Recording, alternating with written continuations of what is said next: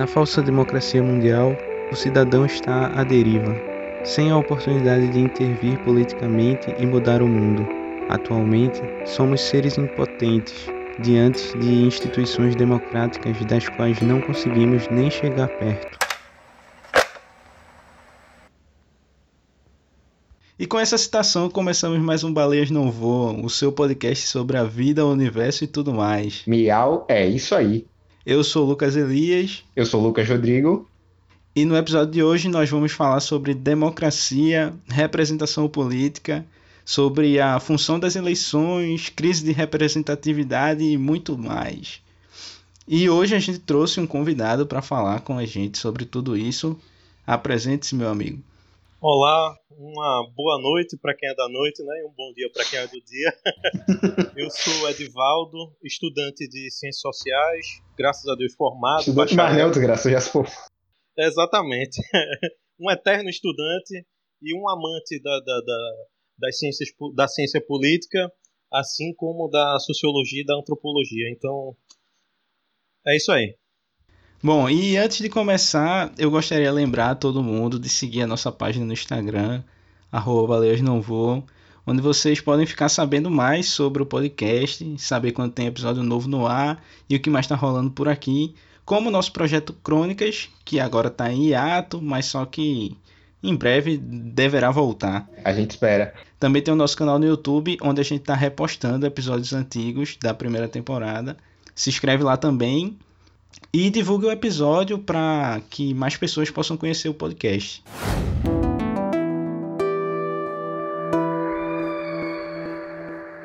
Muito bem, então, para a gente poder falar sobre representação, sobre eleições, é muito importante a gente começar entendendo o sistema que a gente vive, que é o sistema democrático. E a democracia é um tema que vem sendo discutido bastante por diversos autores durante a história.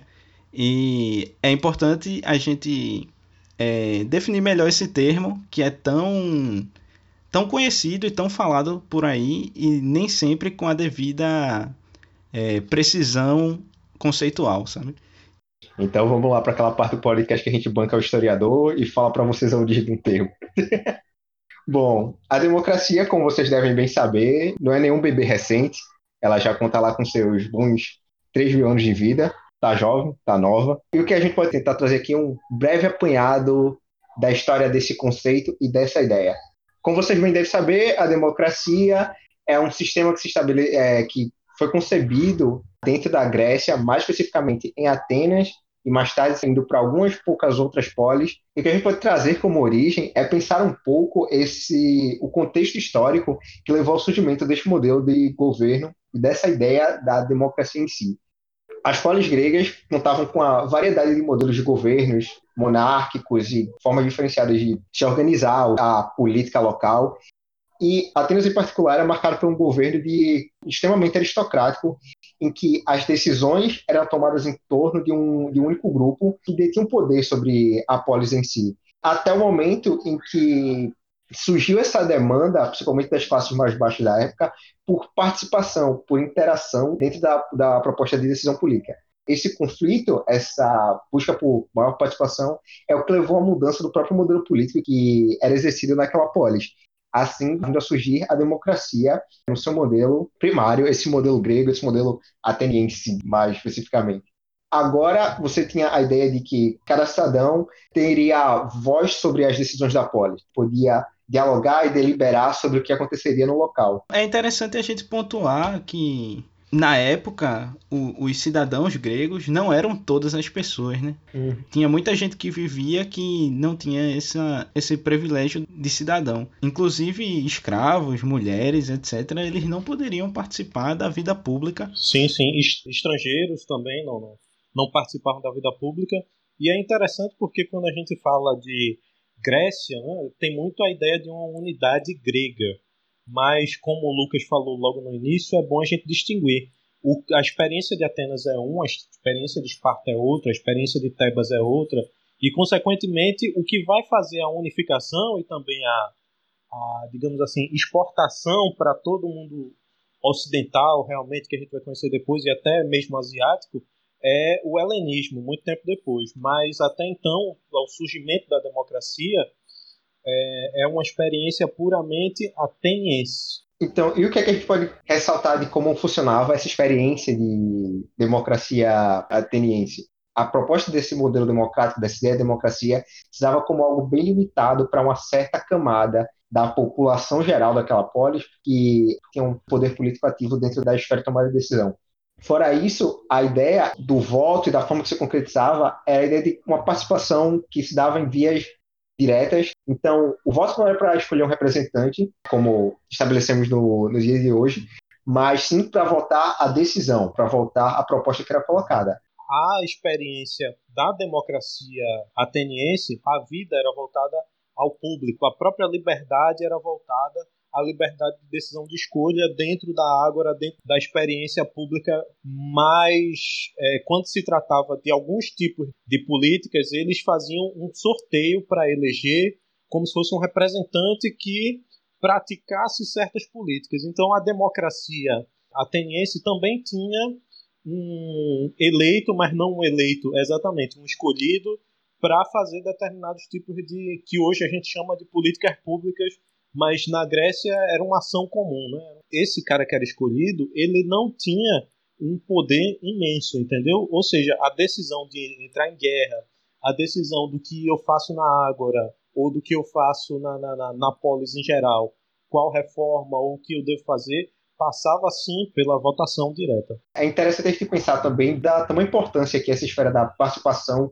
dentro desse processo democrático grego antigo tinha dentro da sociedade, porque é um fato conhecido a, a origem do termo idiota, né? Que era o termo que vem de ídios, que era a forma que eles chamavam aqueles indivíduos que se recusavam a participar das discussões para dar tomada de decisão na ágora. Era fundamental o exercício de você como cidadão e participar dessa, dessa deliberação.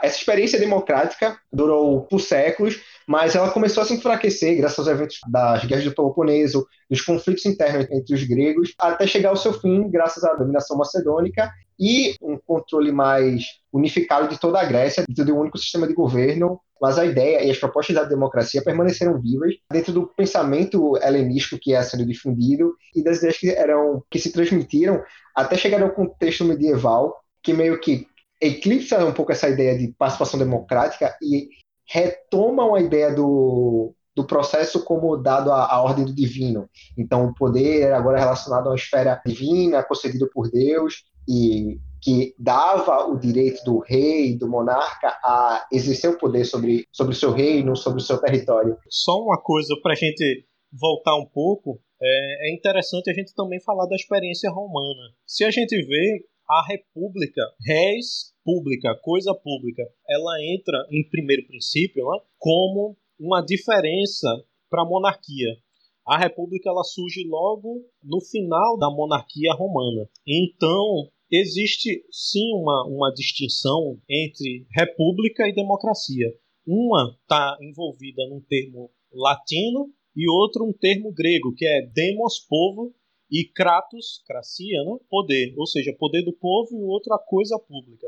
Se a gente for ver, são duas formas que não são iguais, mas são muito análogas, parecidas em alguns sentidos, porque traz o povo para a participação. A república, ela tem como característica uma série de conjuntos e de instituições, como o Senado e o cônsul, enquanto a democracia também tem um, cargo eletivo, né? não, não, eletivo, mas sorteado, mas um cargo de ação, e tem a Ágora que toma todas as decisões. E aí, nesse princípio, a gente vê que a experiência romana e grega, elas são distintas, mas porém surge com um ideal parecido que é deixar o povo tomar conta né, do patrimônio público essa ideia do povo dentro da experiência da República Romana não surgiu diretamente, porque quando a República é instalada, quando se contrapondo ao modelo monárquico anterior, a ideia era Roma não podia pertencer a uma única pessoa. Roma tinha que pertencer aos romanos. Então, a coisa, a res, agora é a res pública. Mas o poder em si era dado ao, ao que era considerado cidadão romano na época, e o cidadão romano na, no início do Senado era em si o patrício, aquele que detinha o poder de terras, representavam a, a alta classe. O Senado era composto por é, indivíduos mais velhos que tinham cumprido uma série de obrigações para ter o direito de participar daquele grupo de, que tomava as decisões de fato do reino. E, para além do Senado, a gente tinha também a figura dos cônsuls, que eram figuras que exerciam poder executivo de certa forma, como presidentes ou governadores que regiam desde a prática militar, a organização das cidades. Então, a princípio se fechava nisso, no poder entre os cônsuls e o Senado, até que pouco tempo após o estabelecimento da República, a gente tem a figura das primeiras rebeliões da plebe, que eram os camponeses, exigindo participação dentro da, da tomada de decisão. E aí, para apaziguar essa exigência, o Senado Romano cria então a figura da tribuna da plebe, que criava uma terceira instituição onde a plebe também podia discutir suas representações e levar essas ideias até o Senado. Aí sim que passa a ter o povo dentro desse processo de tomar a decisão. É interessante porque a república, ela não obrigatoriamente tem que ser democrática. Ela é um conjunto de instituições, de valores, patrimônios físicos também e naturais, mas que não necessariamente tem é, a sua ligação com a população no poder. Exatamente. É interessante a gente pensar como a República como uma manifestação institucional tipo real, algo mais palpável do que a ideia de democracia em si. Principalmente quando a gente pega as, as versões modernas desses dois conceitos. A República, a gente vê representada, ela se instaura dentro das instituições, dentro da a Constituição, o Senado, o Poder Executivo, o Poder Legislativo, enquanto a democracia ela é um ideal, ela é um projeto, ela é uma ideia, ela é uma diretriz para como as instituições agem.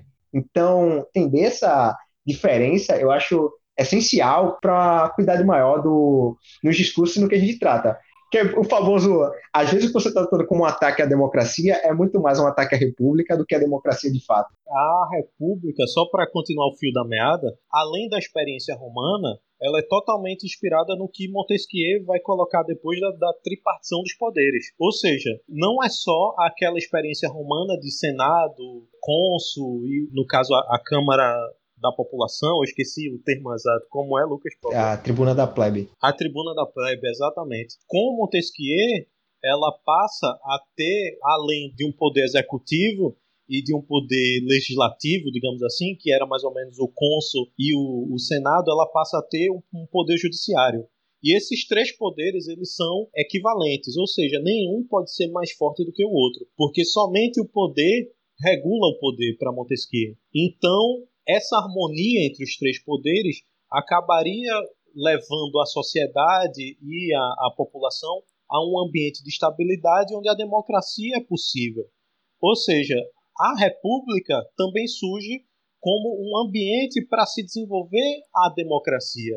E dentro dessa democracia existem vários tipos, né? vários tipos que podem ser colocados. É justamente essa concepção de que a da República como modelo que propicia espaço necessário para a democracia, que é o que marca, por exemplo, essa mudança da, desse contexto medieval para a entrada da modernidade e, da, e do ressurgimento dessas ideias de, sobre república e democracia em si.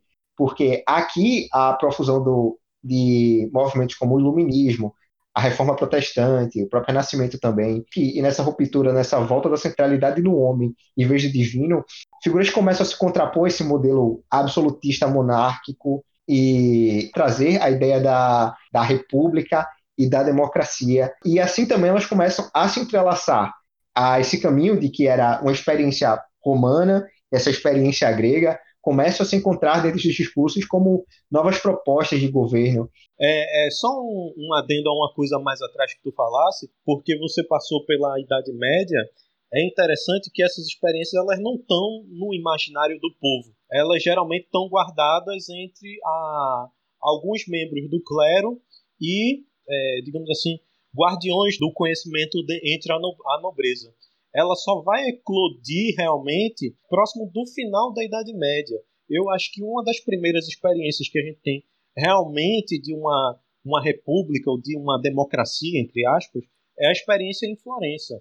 É a experiência onde os pensamentos gregos, romanos, antigos começam a se efervescer novamente, a voltar a um ciclo e a realmente entrar na população. Exatamente. A questão é que quando é que a democracia se torna esse modelo de democracia liberal que a gente tanto conhece? Querendo ou não, é a, esse desenvolvimento desses ideais republicanos e democráticos se desenvolveu para e passo o desenvolvimento do pensamento liberal. E meio que esses movimentos acabaram se encontrando em diversas maneiras. Então, os séculos seguintes, depois desses encontros, se marcaram justamente por revoluções liberais. Dois momentos chaves, a diferença da Revolução Francesa e da independência americana. Na Revolução Francesa, a gente tem uma quebra mais abrupta dessas estruturas medievais, essas estruturas antigas que permaneciam dentro da Europa ainda com força, e o estabelecimento de uma tentativa de experiência democrática que dava as caras de como se tornaria as experiências modernas. É interessante porque Huntington tem uma ideia de que a democracia ela vem em ondas. Né? Uhum. Ela veio no primeiro momento lá na Grécia, naquela efervescência em Roma, depois ela veio num segundo momento ali no que se diz de experiência da Revolução Francesa e Americana, e depois ela entra numa efervescência imensa no final da Primeira Guerra, início da Segunda, entendeu? Ou seja, é quando uhum. realmente a democracia ela volta para uma efervescência imensa. E se a gente for considerar nessas histórias de ciclos, cada ciclo é marcado por uma característica especial. Quando você chega nesse terceiro momento de efervescência, é que você tem realmente a democracia liberal, a democracia representativa, a democracia é quase instituída como se fosse uma moral universal que todos os países devem seguir. Ela toma essa ideia do, do modelo base, da ideia de que o jogo político agora se torna um jogo político democrático, e o que a gente discute tem que ser em torno dessa ideia de democracia. E, e por que vocês acham que a democracia acaba assumindo esse posto de principal modelo político nos países? Porque, assim, querendo ou não, há diversos problemas que permeiam tanto ela quanto outros modelos possíveis. Né? Então, é de se imaginar que haveriam mais modelos ou haveriam experiências diferentes ao redor do mundo, sendo que a democracia acaba conquistando países de todo o globo, né? Acho que é justamente é, ele tratou de ondas meio que torna a história da democracia bem curiosa, que é esse que ela acaba se tornando esse modelo que todo mundo critica, todo mundo mete o pau, todo mundo tem seus dois dedos de porrada para dar nela, mas é o modelo que acaba se concretizando, como a gente falou da Revolução Francesa, da independência americana, dentro da Primeira Guerra, que foram alastrando esse ideal de democracia atrelada à República também, que a gente não pode esquecer, que é, se torna essa união de democracia e repúblicas unidas, era um modelo civilizatório, mais, quer dizer, mais civilizado, mais avançado, a sociedade poderia reger suas decisões. E eu acho que é muito essa questão desses momentos chaves que provocam, que trazem visibilidade e fazem o alarde dentro do nome da democracia e dessas experiências democráticas que vão se concretizando na modernidade que deram essa força para esse movimento.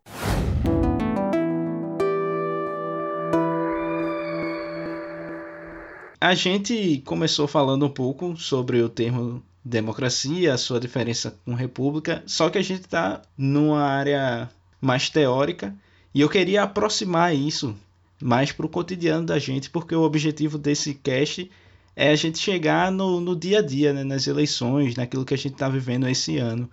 Então, a democracia da gente é uma democracia representativa.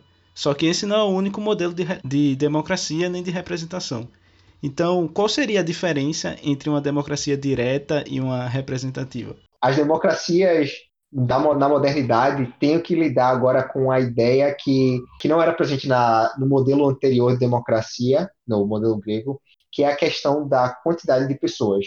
Porque a gente tinha, na Grécia Antiga, a gente tem a ideia da democracia direta, ou seja, uma pessoa decidia, incidia diretamente sobre o voto, sobre a proposta. Ela representava o seu voto. Ela não havia necessidade de um intermediário, justamente porque, como a gente falou, a democracia ao modelo ateniense que era posto englobava um número limitado de cidadãos dentro daquela polis e que tornava possível essa deliberação de você contar quantas pessoas eram a favor ou eram contra.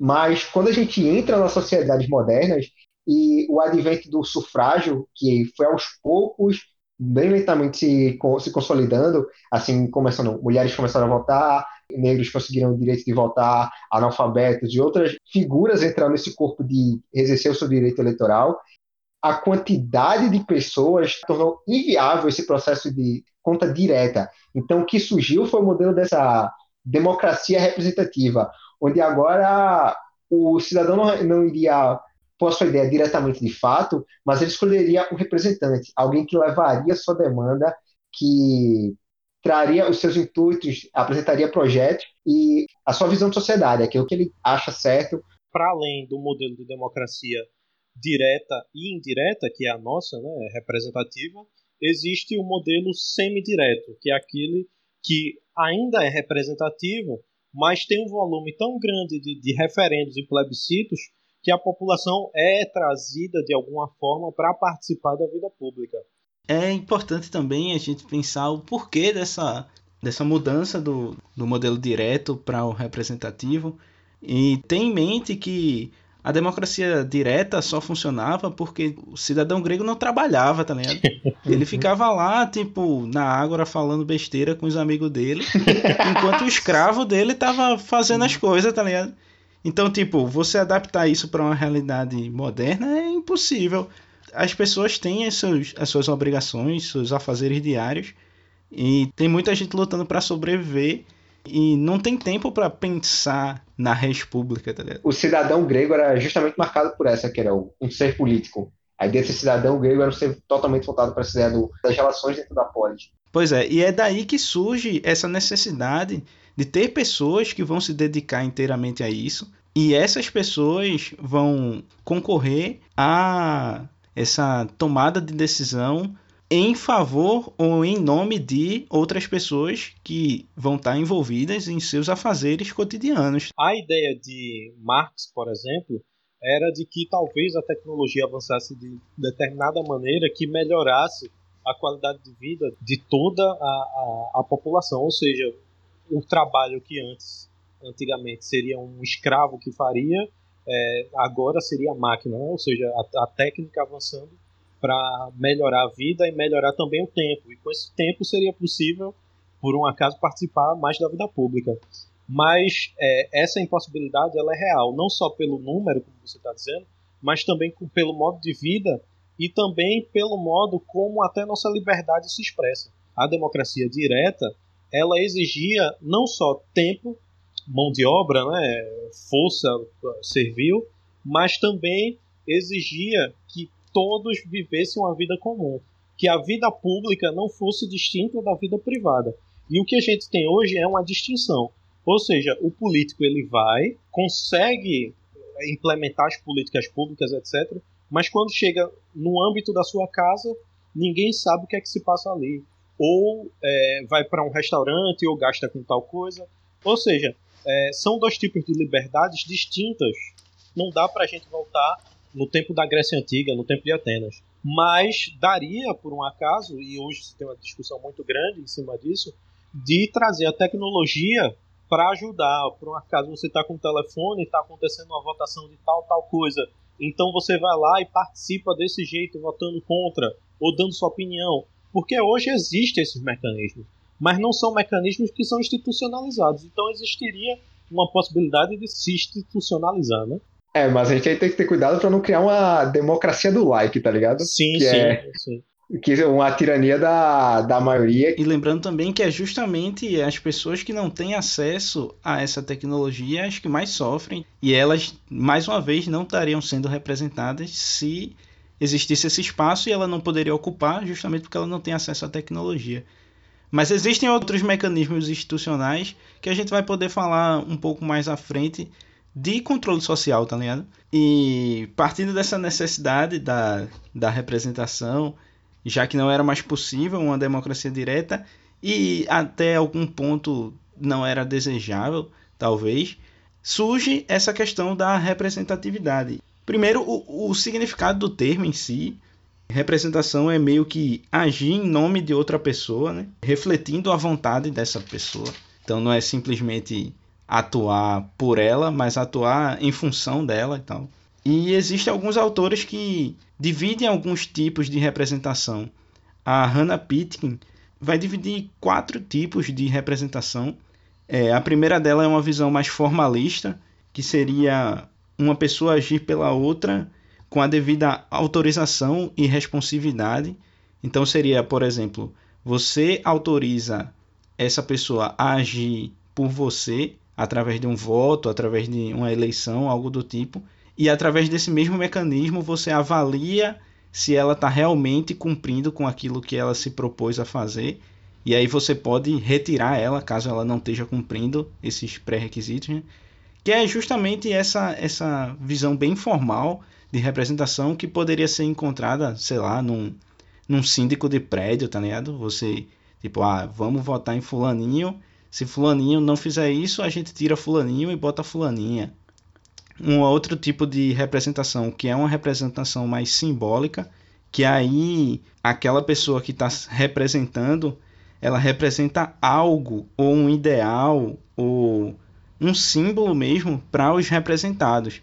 Então não é mais a relação de prestar contas ou algo que autoriza ela a ter aquela representação, mas ela é um símbolo no qual as pessoas acreditam, tá ligado? Ela não necessariamente faz parte daquele povo, não necessariamente ela é um deles, mas ela representa um ideal na qual aquele povo acredita. É, Outro tipo de, de representação é a descritiva, que aí o representante ele é de fato uma extensão dos representados, ele tem semelhança com eles, ele tem interesses em comum, que aí é o caso, por exemplo, de, sei lá, um parlamentar indígena que está lá representando as pessoas da sua comunidade. Então ele faz parte dessa comunidade e ele é como se fosse um espelho para eles. E o último tipo de representação que ela coloca é uma representação substantiva, que aí ela não tem tanto a ver com o que a pessoa é, porque nesses casos anteriores tem muito a ver com o que ela é, ela é um símbolo, ela é um espelho, ela é alguém autorizado. Essa tem muito mais a ver com o que ela faz. Essa representação substantiva ela está atrelada à ação. Então, esse representante ele interpreta as reais necessidades das pessoas que, que ele está representando e age em função disso. Possivelmente ele pode até tomar uma atitude que iria de contra o desejo direto das pessoas que ele está representando. Ele teria autonomia para isso, mas o fim estaria mirando na necessidade dessas pessoas. E basicamente esses são os tipos que a Pitkin coloca de representação. Né? A gente pode meio que associar ao o sistema que a gente vive e tentar perceber o quanto de nós está sendo representado de fato no sistema político, o quanto você se enxerga no seu vereador, o quanto você se enxerga no seu prefeito, no seu governante, e tentar perceber a relação que você estabelece com esse representante. Você tem uma relação mais formal com ele, você diz: "Ah, eu autorizo esse cidadão para atuar dessa forma, racionalmente, formalmente, dessa forma, ou você enxerga nesse representante um líder que representa valores em, nos quais eu acredito e tal. São várias formas e não tem necessariamente uma que é correta e outra que é errada, mas são as formas que você decide lidar com o representante que está ali. Porém, o que acontece muito hoje em dia é o sentimento de que as pessoas que estão nos governando elas não representam ninguém além delas mesmas. E a esse sentimento que é comum em todas as democracias do mundo se dá o nome de crise de representatividade. Crise de representatividade, que é o jeito sem ser política de explicar por que, é que você odeia político, basicamente, como o Lucas bem colocou antes, se dá justamente nessa dificuldade de encontrar uma representação factual do indivíduo em seus representantes. Ou seja, há um corte, um, uma escassez, um, um abismo, de certa forma, entre a sua concepção sobre sociedade e a concepção do, do candidato que você elegeu ou da pessoa que você está escolhendo. Não são as mesmas propostas. E há várias formas de chegar a esse processo e o porquê dele acontece. E a própria questão do, da concretização dos indivíduos na modernidade. Pois chegamos à ideia de tamanha subjetividade dos indivíduos que as propostas, os conteúdos de cada um são tornam-se quase é, ilegíveis dentro do outro. Então, as demandas dentro de um único organismo social são extremamente distintas, são conflitantes, divergem e assim que uma camada que o representante nunca está, de certa forma, na mesma sintonia do que o, o representado. Você sente que você não tem importância, sabe? Que no jogo político a sua voz é menor. E essa é a questão. Ah, essa demanda talvez seja hoje a grande questão das ciências políticas, sabe? Como a física tem suas grandes dilemas insolúveis e a química, a astronomia também, suas grandes dúvidas. Talvez esse seja o grande debate dessas políticas da, da modernidade, que é justamente resolver essa crise de representatividade, como tornar esse modelo de democracia, esse modelo de organização política que a gente tem atualmente mais satisfatório, mais representável dentro da, das demandas sociais. E há questões e modelos sendo, é, sendo levantados a todo momento sobre como fazer, mas todos esses modelos são frutos de, de grande debate, que você vai ter posições desde, por exemplo, posições mais marxistas ou mais de esquerda, mais hardcore, que vão dizer que dentro desse modelo democrático que a gente estabelece, não é possível essa real representatividade.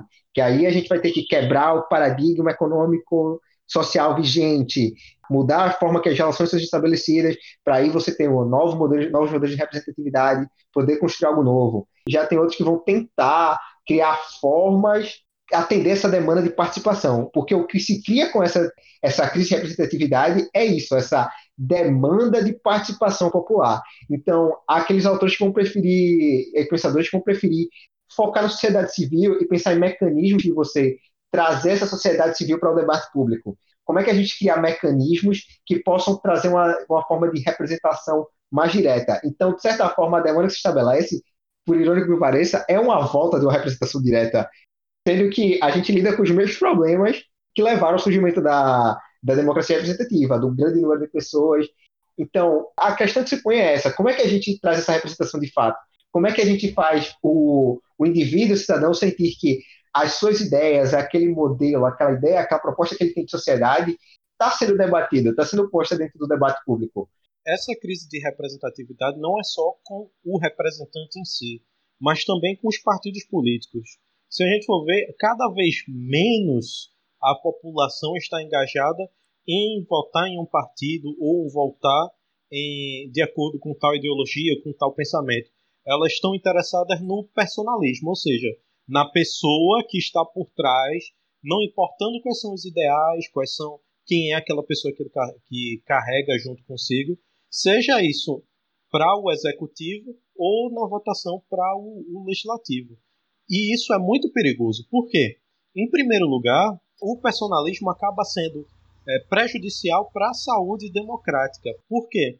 No nosso sistema democrático, quando a gente vota em uma pessoa, um artista ou uma celebridade só porque ele é, tem muitos outros dentro do partido que têm ideologias que às vezes a população não concorda, que acaba indo junto à Câmara, indo junto ao Senado ou, ou à, Câmara de Vereadores no, no, no município, porque o nosso sistema eleitoral acaba é, levando em consideração que você está votando não só no candidato, mas no partido.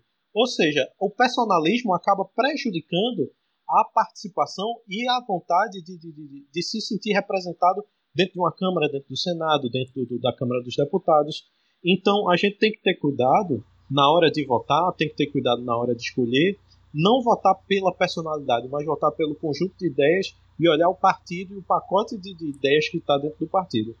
É, mas eu acho que a gente tem que lembrar também de que a política, por mais que a gente queira ou não, a gente tenta aqui discutir racionalmente, mas da forma que ela é estabelecida, ela não é um jogo de racionalidade. Ela é um jogo de vísceras, é um jogo de emoção. Então, as demandas que se estabelecem dentro dessas sociedades modernas são maiores do que a compreensão dos indivíduos que fazem parte dela.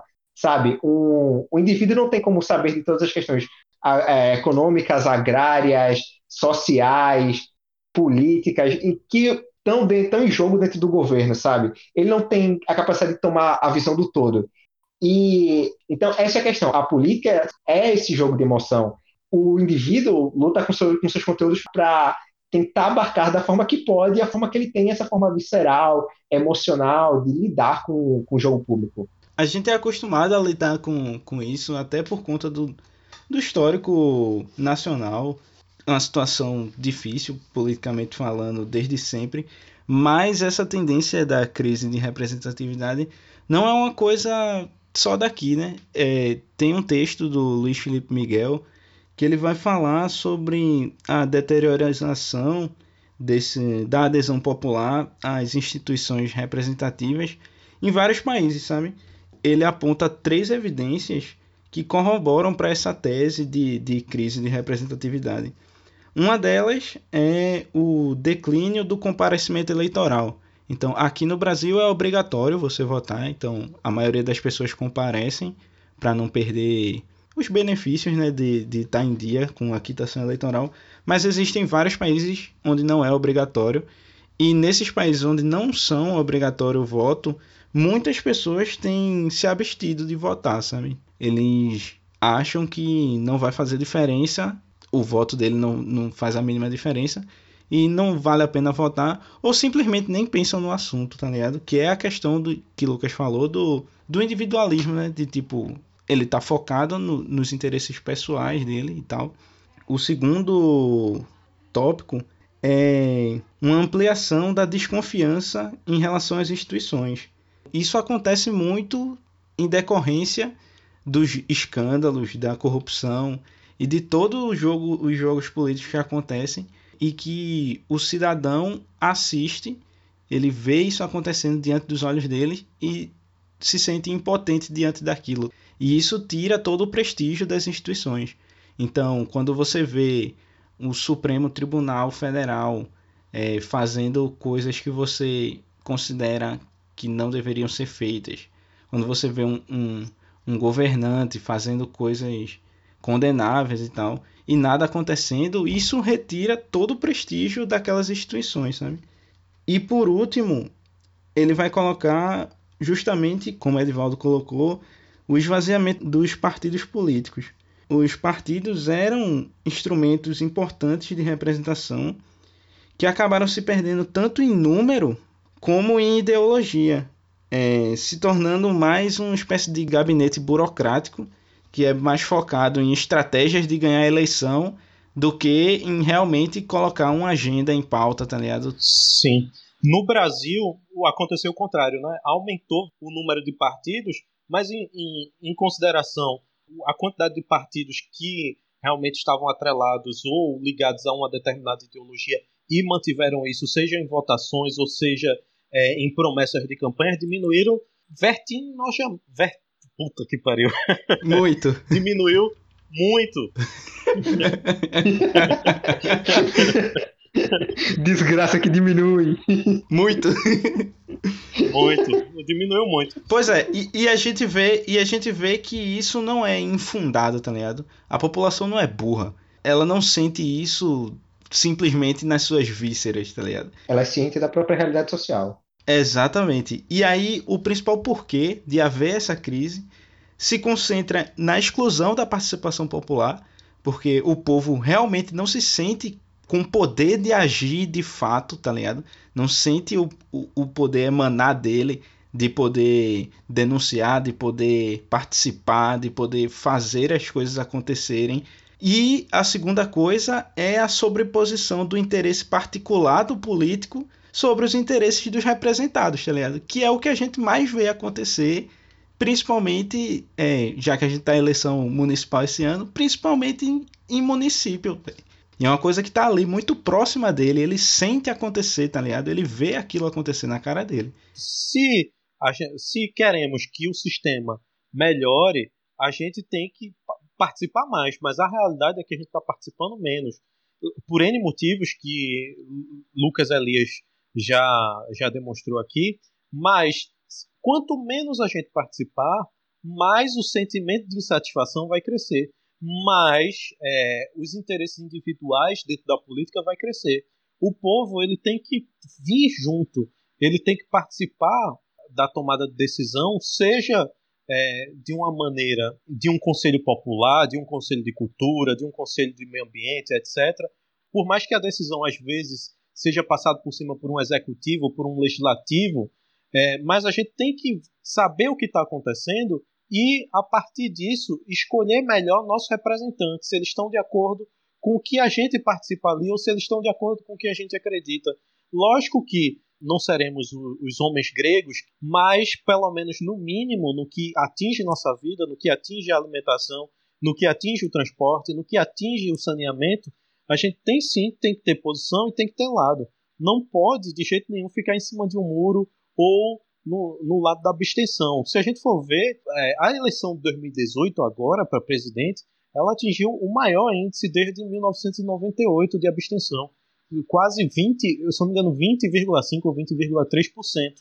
Ou seja, é, tudo que está acontecendo hoje é, de política, se a pessoa achou ruim ou achou bom, se esses 20% tivesse votado, o presidente seria diferente, provavelmente muitos deputados, muitos é, senadores também não estariam lá ou estariam outros, entendeu? E assim vai. É, eu acho problemático depositar todo o peso da balança da crise no, no lado do, do representado. Não, também, não, não. De, tipo, lógico que a, a exigência de participação é importante, mas assim, o que garante a representação não eficiente é muito mais o sistema no qual se estabelece os representantes do que a, a cobrança do representado, porque nem sempre ele é, não tem a oportunidade de participar mais, tá ligado? Sim, sim. Mas a ideia de, de Hegel, e que Marx depois vai se apropriar, da a, a dialética do senhor do escravo. O escravo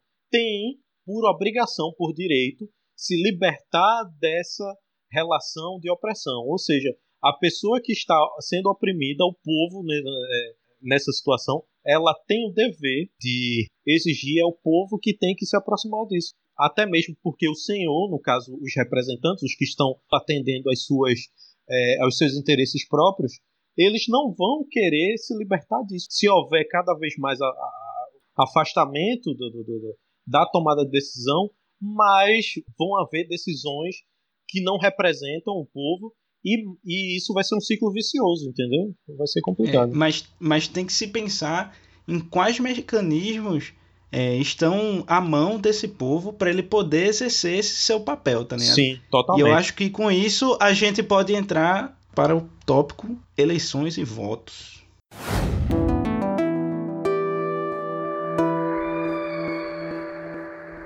Como a gente está falando de democracia representativa, o principal mecanismo que está na mão do povo para eleger e para controlar os seus representantes são as eleições né, e o voto.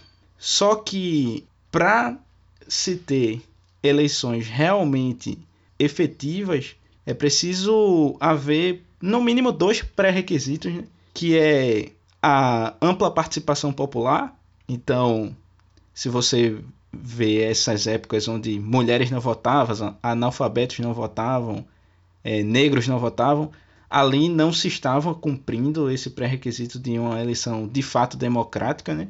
E o segundo são liberdades políticas, que é o direito de você se reunir, o direito de você expressar suas ideias, o direito de você votar e ser votado, esse tipo de coisa. Então, cumprindo esses pré-requisitos, é possível haver uma eleição de fato democrática. Mas ainda assim, o voto e a eleição não é o único mecanismo e há discussões sobre a efetividade desse mecanismo para o controle dos governantes. É, o que a gente vê, pelo menos dentro disso, é que democracia não é só eleição, democracia não é só voto. É, e essa é que se torna a grande questão de quais são os mecanismos a que podem estar à mão dos indivíduos para exercer esse controle do, de você ter esse feedback, essa volta, esse do termo que a gente usa na dentro dessas políticas do accountability. É interessante a gente dentro dessa questão da crise de representatividade pensar esse momento político atual que a gente vive, que de certa forma trazem elementos adversos a dentro dessa questão da crise de representatividade.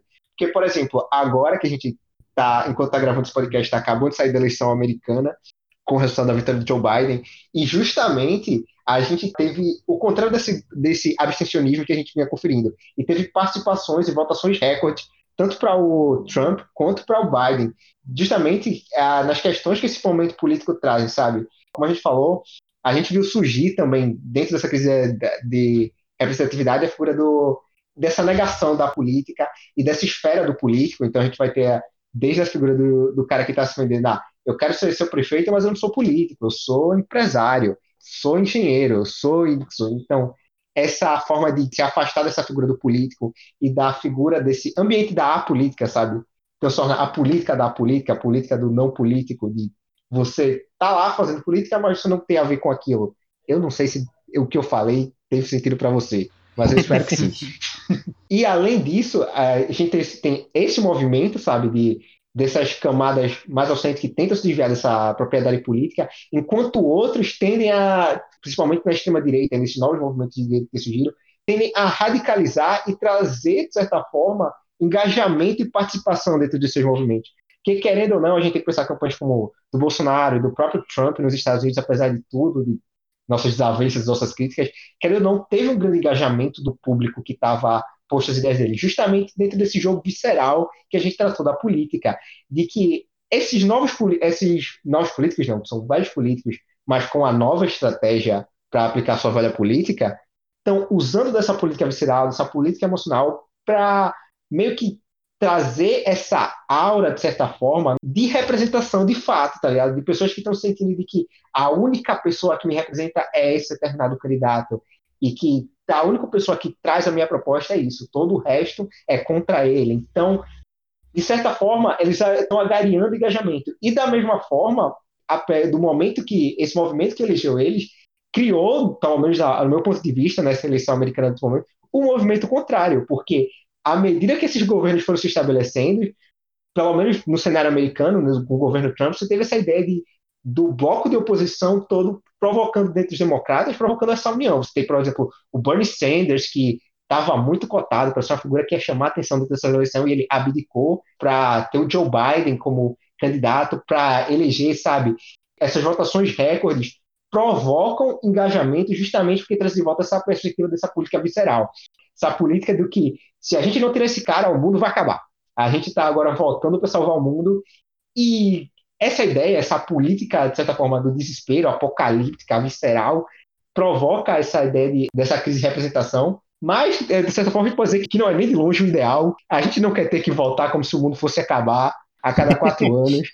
Mas é justamente essa, essa figura desses elementos que surgem dentro desse debate. É, o contraste é, é relevante se a gente enxergar a última eleição daqui, que se você parar para ver, enquanto lá houve votação recorde. Aqui também batemos um recorde, mas foi o recorde de abstenção e nulo desde 1989, tá ligado? 20, então... eu, eu vi aqui 20,3% a de 2018. Ou seja, é, 42,1 milhões de eleitores não votaram em ninguém no segundo turno, tá ligado? Votou nulo, votou branco. E o presidente foi eleito com 57,7 milhões de votos. Ou seja, você vê aí, ó, a quantidade, uma diferença de um pouco mais de 10 milhões, que é relevante, mas ainda assim são 42,1 milhões de pessoas que foram às urnas, mas não votaram em ninguém. Então, você vê que diante desses extremos, você tem duas reações, né? Existe essa reação acalorada de tender a votar com muita emoção nos extremos, ou a relação de total apatia, de tipo, foda-se, quem ganha, quem uhum. perde, eu não tô nem aí, eu vou anular meu voto e é isso. É interessante porque os Estados Unidos tem duas coisas que eu quero falar. É, a primeira coisa é realmente houve nessa eleição uma movimentação imensa para que se tirasse Trump do poder. E ao mesmo tempo, os eleitores de Trump viram que, olha, estão se movimentando aqui, estão fazendo tal jeito, tal determinada maneira, e também se movimentaram até o Obama, que não fez campanha para Hillary, fez para o Joe Biden. E realmente houve essa tentativa de unificação em prol tirar o Trump do poder.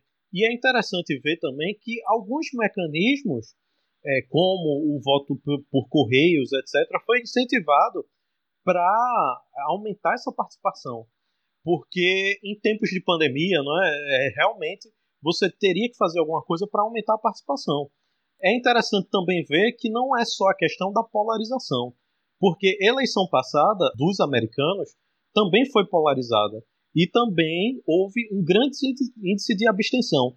Normalmente, nos Estados Unidos, quando você tem um número muito grande de abstenção, os democratas acabam sendo prejudicados, porque É, aqueles que não participam geralmente eram eleitores democratas que não votam.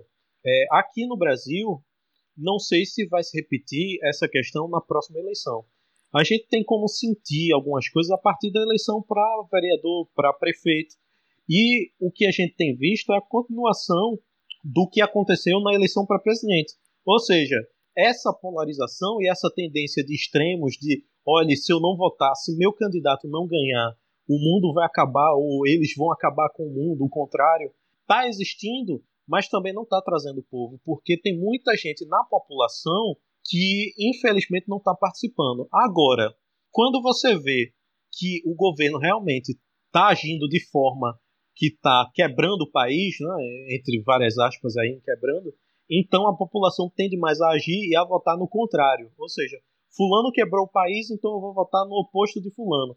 Foi muito o que aconteceu também no, no, no, nos Estados Unidos. E eu acho que talvez, fazendo uma certa previsão, seja o que vai acontecer para presidente daqui a dois anos. E para prefeito agora, existe muito o discurso da mudança. O discurso da mudança pegou de um jeito que até mesmo aqueles que estão no poder há quatro, oito anos estão falando: vamos continuar a mudança, vamos mudar novamente, entendeu? É, tipo, mudar para ficar no mesmo lugar. É, exatamente. Vamos mudar para não sair do mesmo lugar. Essas duas coisas que tu pontuou aí é muito interessante para a gente analisar o mecanismo do voto em si. Então a gente vai usar esses exemplos mesmos que tu deu, que um é o do prefeito que fala eu sou a mudança e ele vai colocar as propostas dele lá, e o outro é esse prefeito ou esse governante que entre aspas quebrou o lugar. É, existem duas posturas com relação ao voto: a postura de legitimação, de autorização, e existe uma postura de controle ou prestação de contas. Então, o mesmo voto pode servir para essas duas coisas diferentes. Quando você vota com o intuito de legitimar ou de autorizar alguém, você está apostando no mandato, você vota numa promessa, no melhor projeto, naquilo que você acredita. Então você vota nesse cara que diz: Eu sou a mudança, porque você acredita nele e você acha que esse cara realmente vai mudar as coisas e vai trazer melhorias para a cidade esse é um voto mais esperançoso, é um voto de confiança mesmo.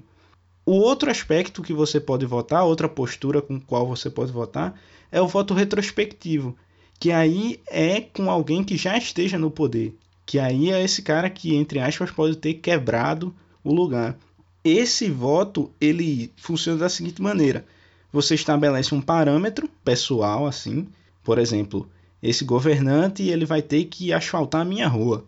Se ele não cumpre esse parâmetro que você impôs, se ele não asfaltou a sua rua, você avalia ele como um desempenho ruim e você vai votar no outro para tirar esse, entendeu? Então é, a estratégia é diferente. Você não está apostando suas fichas no outro candidato. Você está simplesmente querendo tirar o candidato que se encontra no poder. É muito complicado esse voto retrospectivo num contexto onde as pessoas não têm acesso à transparência e às informações, porque aí ela não tem como criar um parâmetro é, de avaliação desse político muito bem ordenado, tá ligado? Ele não tem como criar metas ou coisas para avaliar esse político de uma forma muito mais precisa para ver se ele realmente ajudou ou prejudicou a cidade.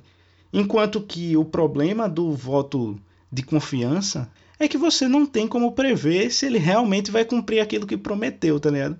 Por isso que o voto é um mecanismo muito importante, porque ao mesmo tempo você controla e ao mesmo tempo você legitima a pessoa que está ali, mas ele continua sendo um mecanismo insuficiente, porque você não tem controle total sobre o, o candidato, porque você só vai poder tirar ele dali quatro anos depois, tá ligado? Quando acaba o mandato dele você também não tem participação ativa no projeto que você confia. Então você até acredita nesse candidato, mas você não participou da formação de agenda dele. Tem um ponto ou dois que você queria que tivesse ali e não tá. Então o, o voto ele acaba sendo um mecanismo insuficiente para as duas coisas. E é daí que surge essa questão de carência mesmo de participação popular. E aí existem vários mecanismos que estão aí e que podem ser usados e que eu acho que a gente poderia falar um pouquinho sobre eles. É, só uma coisa, de... é democracia de 4 em 4 anos nesse caso. Né? Ou pois seja, é. só é democracia para você eleger o cara que vai lhe representar. Se ele cumprir com o que ele prometeu, cumpriu. Se não cumpriu, só daqui a quatro anos que você pode tirar depois que ele fizer o que quiser, né? Exatamente. O eleitor só tem o direito de escolher a pessoa que vai lhe fuder de 4 em 4 anos. e se você parar para pensar, existem duas dimensões da representação. Existe essa dimensão do que o, o governante de fato faz, o que ele de fato vota, o que ele de fato põe para frente, e existe a outra dimensão que é mais implícita, que são das coisas que ele propõe para a formação de agenda, que são tipo os assuntos-chave, os pontos de interesse. Porque se uma coisa não se torna ponto de interesse, ponto focal, ela nem ao menos vira tema de discussão para se tornar uma política pública ou algo do tipo. Então, se tipo, se esse tema não chega nem a ser discutido, é impossível ele chegar lá na frente e se tornar uma política. E aí, é... e aí pode falar. E é dentro dessa questão, tá ligado, que eu, a gente pode tratar agora de, dos mecanismos de políticas que são estabelecidos para tentar criar formas de contornar essa situação, que eu acho interessante porque são várias propostas, mas a gente destacar algumas. E, por exemplo, conversando, eu poderia destacar aqui a ideia do orçamento participativo, justamente que haja experiências montadas de orçamento participativo no Recife e em outras capitais do Brasil também, e outros lugares do mundo também, ideia. Qual a ideia? É que uma parte da verba, ou seja, da agenda de fato do que vai ser aplicado real dentro do Poder Executivo, é tomado para deliberação diretamente com a população, sabe? É a população que vai destinar aquela verba. Então, você traz a ideia de participação direta, ela está decidida para onde vai aquele dinheiro. Se essa grana vai para reformar uma praça, reformar o clube da cidade, fazer determinado projeto, reformar uma ciclovia. Então, agora você está incidindo diretamente sobre a agenda, sobre o que está sendo colocado aqui para ser feito. Não, e é relevante pontuar que isso é em âmbito local. Então são políticas que você está opinando em coisas que vão incidir diretamente sobre o seu dia a dia. Essa rua tá fodida, eu passo por essa rua todo dia, tá ligado? Se eu for lá e votar e outras pessoas participarem e decidirem que o melhor para a cidade é ajeitar essa rua, vai ser um benefício que vai incidir sobre todas as pessoas. Sobre, sobre orçamento participativo, é interessante que as pessoas que participam do orçamento participativo acabam sendo cooptadas pelo governo para participar da gestão, seja no emprego, seja no, no, num cargo X ou Y, e para isso acabam votando no que o prefeito ou no que o vereador que cooptou a pessoa quer entendeu? Então, algumas vezes, esse, esse mecanismo de, de orçamento participativo acaba sendo só um, uma maneira de referendar o que o prefeito ou o que tal vereador, tal grupo de vereadores querem fazer. Lógico que a ideia é muito boa da, da participação, mas tem esse, esse problema que foi visto, seja aqui no Recife, seja em Belo Horizonte, ou seja em outros lugares aí do, afora do país. Pois é, daí se faz necessário o controle social. Existe um mecanismo, o mecanismo é esse, orçamento participativo.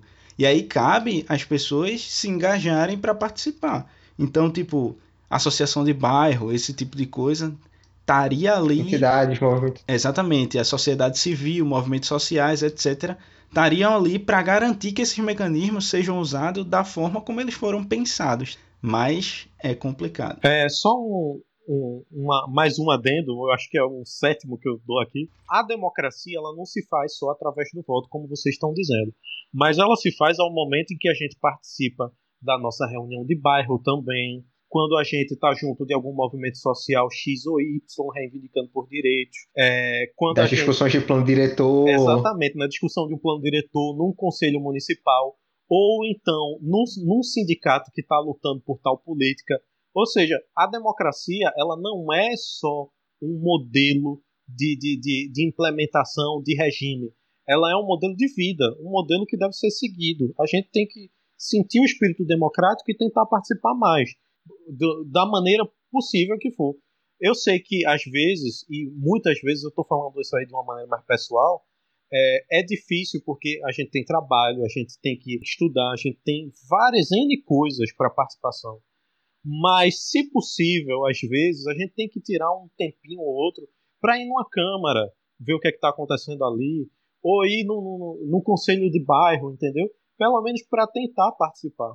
Ou até mesmo da sua casa, porque hoje o que a gente sabe é que tem mecanismos da, das leis de transparência que te permitem fiscalizar mais de perto, só que falta conhecimento da população. Então, você acessar contas, ver como é que o, o seu prefeito está gastando o, seu, o orçamento da cidade, como é que o governo está gastando o seu orçamento. Todas essas questões você tem acesso agora, graças à lei de transparência, tem disponível online e cabe a gente também se engajar nessa vistoria, nessa fiscalização, nesse engajamento para cobrar, para realmente ter a cobrança, é a participação que pode levar a gente conseguir superar essa crise.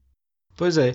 é. Existem os mecanismos diretos, né, que a gente pode falar sobre plebiscito, referendo, iniciativa popular de lei, que eu não vou adentrar mais a fundo sobre isso, mas basicamente são consultas populares assim e a iniciativa popular de lei é a própria população que cria uma lei, que passa por alguns parâmetros para ser votada e etc. Existem as audiências públicas, que são essas audiências abertas, que qualquer um pode participar para ser ouvido é, nas câmaras e etc. Mas eu queria me ater aqui ao, ao mecanismo dos conselhos, que realmente são muito interessantes, porque são conselhos focados para políticas públicas específicas. Esses conselhos sociais são para gestão e controle. Então, eles podem elaborar metas, eles podem fiscalizar e acompanhar uma política pública específica. Então, se você pensar, por exemplo, um Conselho Municipal de Saúde, ele vai estar tá voltado para as políticas públicas de saúde do município. Então, ele vai estar tá lá, ele vai fiscalizar, acompanhar, elaborar metas para a saúde nesse, nesse município. É. É então, é interessante ele... salientar também que esses conselhos existem até uma forma de incentivo pelo governo federal que existem alguns fundos ou algumas é, distribuições de, de, de, verbas que são obrigatórios o município ter determinados tipos de conselhos. Por exemplo, conselho de cultura tem uma verba determinada para isso. Se o município não tiver, ele acaba perdendo é, é essa verba, entendeu? Então é interessante você olhar, não não só como cidadão, mas também como eleitor, se seu município ele está tendo esses conselhos. E se não tiver, é bom cobrar, seja o legislativo, seja o executivo, para que implemente esses conselhos, porque tem muitos que não têm, infelizmente. E é, parte daquele princípio de que o povo é o titular da coisa pública, tudo que está ali é para nos servir. Então, um conselho para acompanhar concentra os esforços para poder fiscalizar de perto tudo aquilo que está sendo feito. E nos interessa, é uma forma de fazer valer o que está escrito, tá ligado? Para não ficar só no papel que a gente é dono das coisas. Além disso, existem outros mecanismos de soft power, né? Que é justamente a questão das mídias sociais que vem ganhando força avassaladora nos tempos que a gente vive de você cobrar através de mídia, tá ligado? Através de ir numa rádio, através de rede social, através de mídia de massa, jornal e etc. Que são mecanismos de controle que são muito eficientes também, tá ligado? Você fazer uma denúncia pública pode não contribuir diretamente para que algo seja solucionado, mas faz com que mais pessoas olhem para aquilo e aí a união dessas pessoas olhando para aquilo e, e voltando esforços para aquilo vai fazer a mudança. Então, por exemplo, se você não está sabendo que está ocorrendo uma ilegalidade ou alguma infração por parte do seu município e alguém ficou sabendo disso e colocou no, no Facebook, no grupo do, do não sei que lá. A partir dali você ficou sabendo e passou para outra pessoa e aí já vão ser mais pessoas sabendo dessa irregularidade e cobrando para que ela seja sanada. Uhum. A gente tem que ver realmente se os dados que são, foram colocados são corretos, né? Porque a gente está na época de fake news. Sim, muito importante. De, de informações fáceis. É, então a gente tem que verificar se realmente o que a pessoa colocou não é só para prejudicar o outro político, entendeu? É, de extrema necessidade antes de compartilhar essas coisas. Pois é, concordo completamente. Um, um outro mecanismo que eu acho que é o principal para a participação popular é a educação. Sem ela é impossível que você consiga ter a participação, mas não é na educação no sentido de o português, o do, da matemática, etc.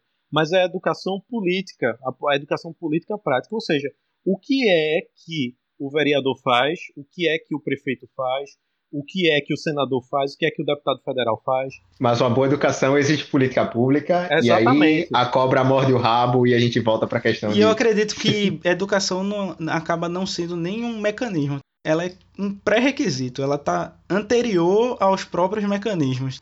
É, a educação é básica para a gente entender isso. O papel do prefeito é executar. Matar executar a galera.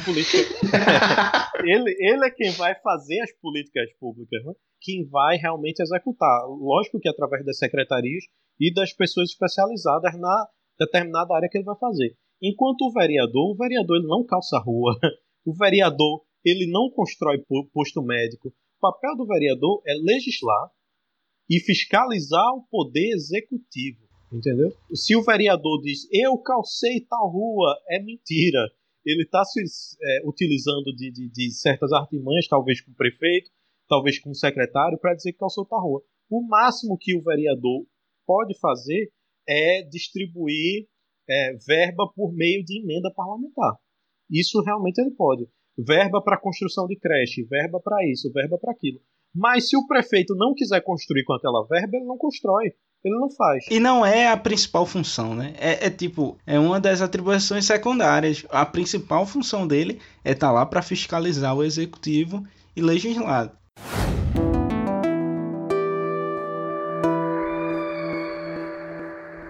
Então é isso. Esse ano houveram eleições municipais, né?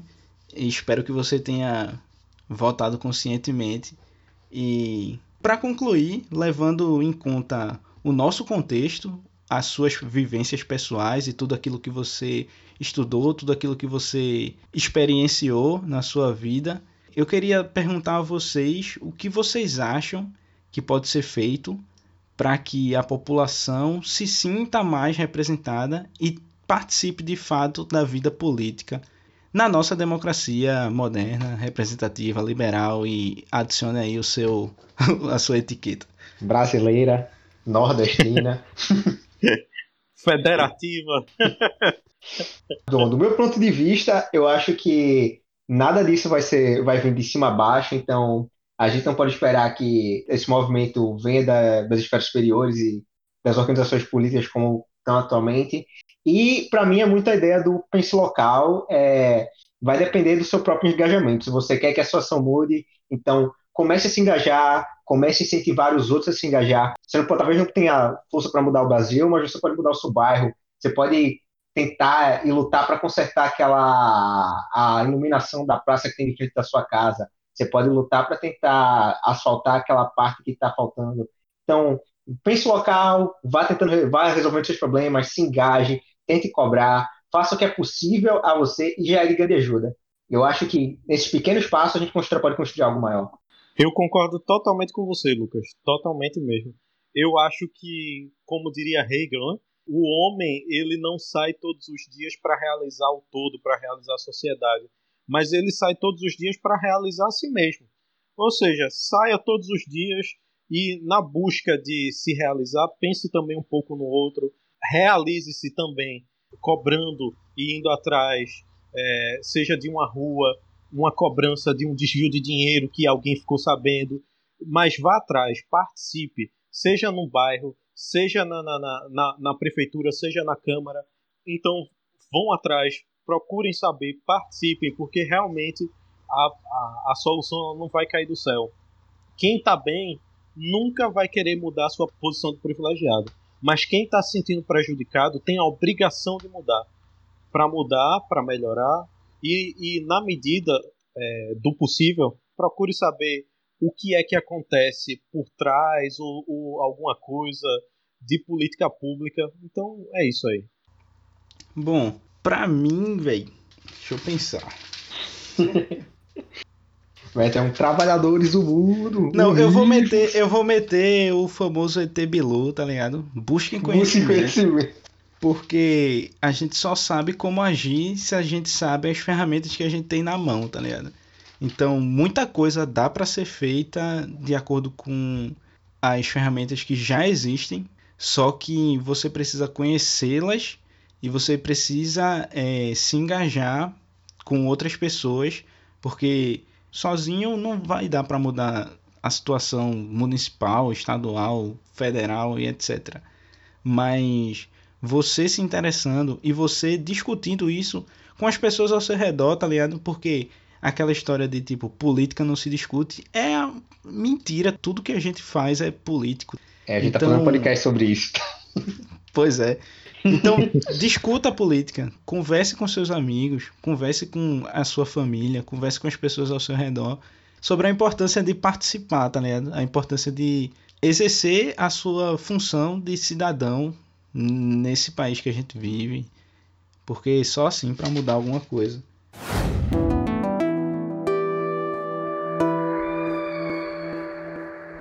Começando aqui, agradecendo a Edivaldo pela participação. A gente vai finalizar agora aqui o cast com algumas recomendações para se você quiser continuar estudando sobre o tema.